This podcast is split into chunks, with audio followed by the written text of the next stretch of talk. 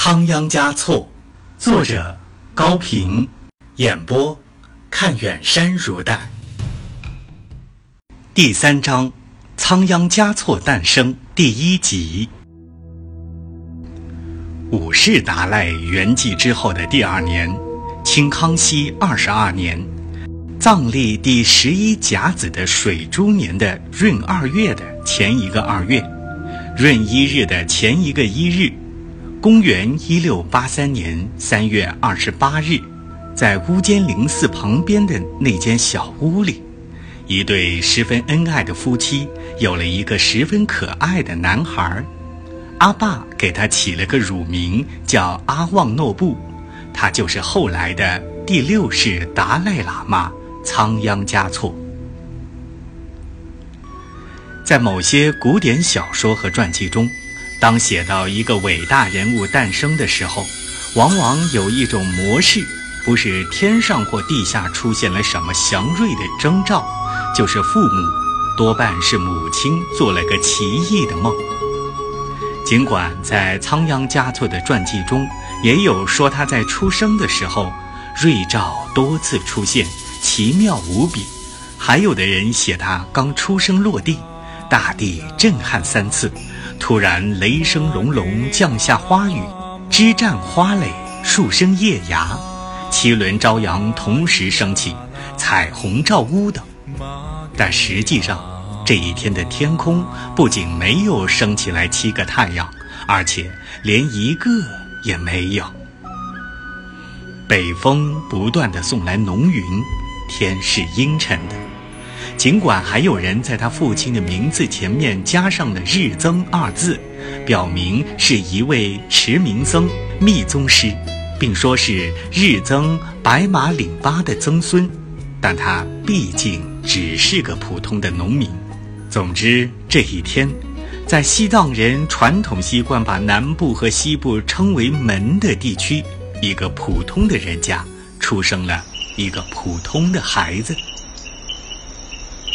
最先跑来祝贺的是屠宰人纳森，因为他长了一头茂密乌黑的头发，所以取了这个名字。他和扎西丹增夫妇成了朋友，还是他的小儿子牵的线。纳森就是扎西丹增第一次来到乌坚陵时遇到的那个叫刚祖的男孩的父亲。他很敬重扎西丹增夫妇，他们善良、诚实、有学问，又很勤劳。他更感激他们，因为屠宰人、藏尸人、铁匠等从来被看作是最下等的人，而扎西丹增夫妇对纳森却不曾有过丝毫的鄙视。扎西丹增听出是纳僧的声音，急忙出屋迎接。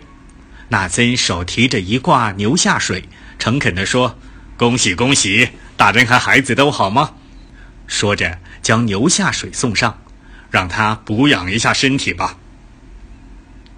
扎西丹增道谢着，往怀中掏摸着。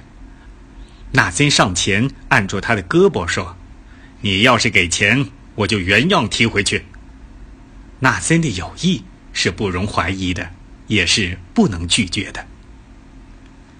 今天的活我已经干完了，如果你不忙，咱们就坐在院子里聊一会儿。纳森说着，就在一棵当柴烧的树根上坐了下来。不忙不忙，扎西丹增连连表示说，他很愿意听这位善良而爽快的人谈话。何况今天添了儿子，情绪又特别好。说起来，我们家从达木草原迁到此地，到刚族已经是第四代了。我自小在这里长大，跟阿爸学会了宰牛杀羊。远近几个马站的住户，谁家没吃过我刀下的肉？别看我平常话多，可有些话我对谁也没有讲过。人们看不起我，老爷骂我下贱，屠宰人嘛，下等人中的下等。纳森有些愤愤不平了，他接着说：“我的祖先也曾经是高贵的，唉，俗话说，没有穗的麦子杆长。”没有知识的人自视高，我不愿讲这个，因为我是个没有知识的人，别人会说我自高。不是自高，是自尊。扎西丹增纠正说：“是大哥纳僧吗？”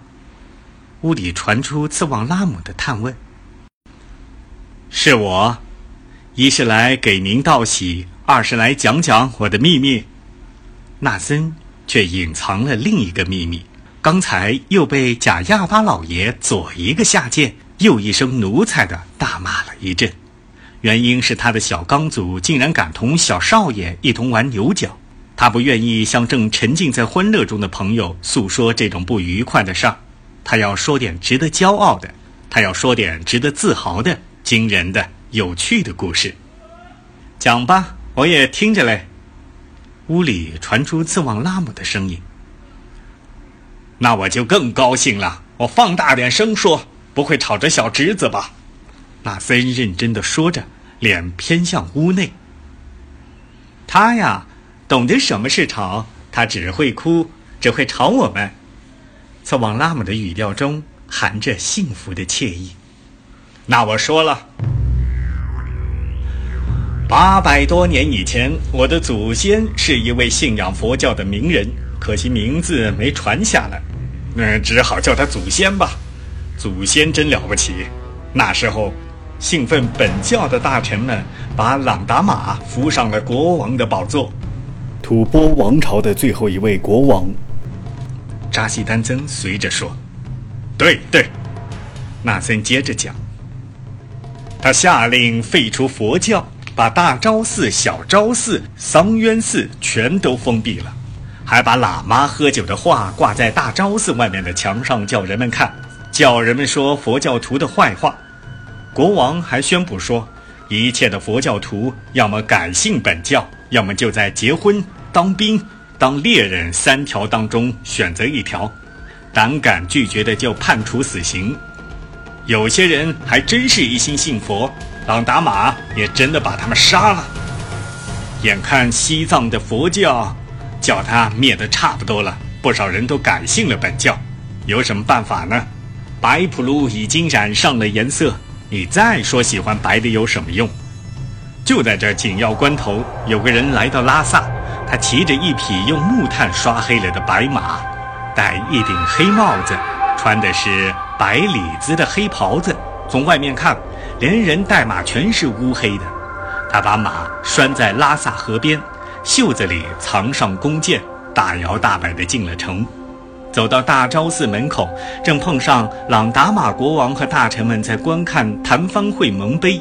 他装作拜叩国王的样子，一溜躬身挤到国王的跟前，在跪着磕头的时候，从袖子里摸出弓箭来。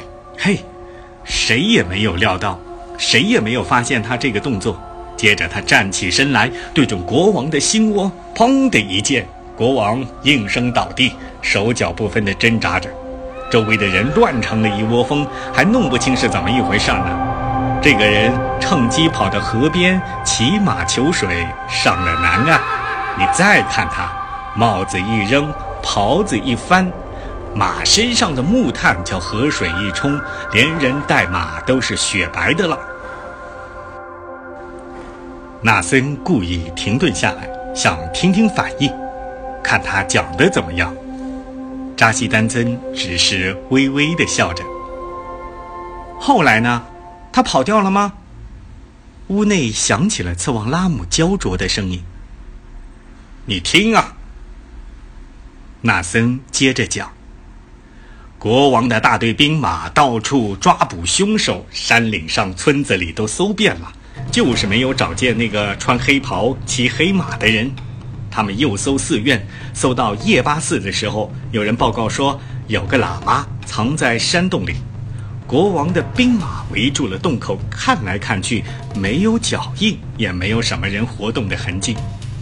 刚准备撤走，有个小头目说：“慢着，让我进去看看。”他左手举着火把，右手提着钢刀，一直走到山洞的最里头。果然有个喇嘛在闭目静坐，专心修行。搜查者靠近他的身边，他理也不理，一动不动。这个小头目也是有心术的，他把手捂在喇嘛的胸口上，只觉得那心脏砰砰跳得又重又快。他断定刺杀国王的凶手就是这位假装修行的僧人。他二话没说，回身出动，朝众人大喊了一声：“纳僧，你快讲啊！”屋里侧旺拉姆命令似的喊开了。小头目朝众人大喊一声：“洞里连一只猫头鹰都没有，撤！”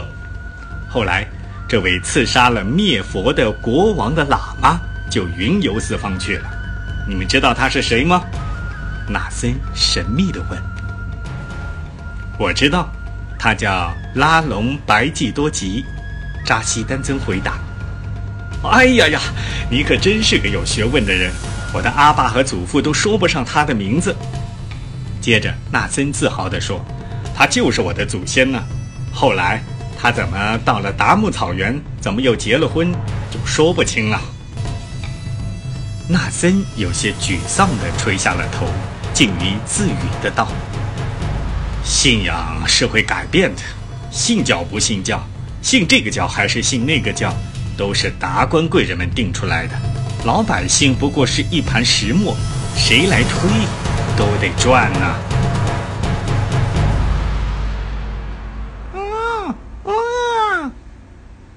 刚出生的孩子阿万诺布醒来了，哭声是那样响亮。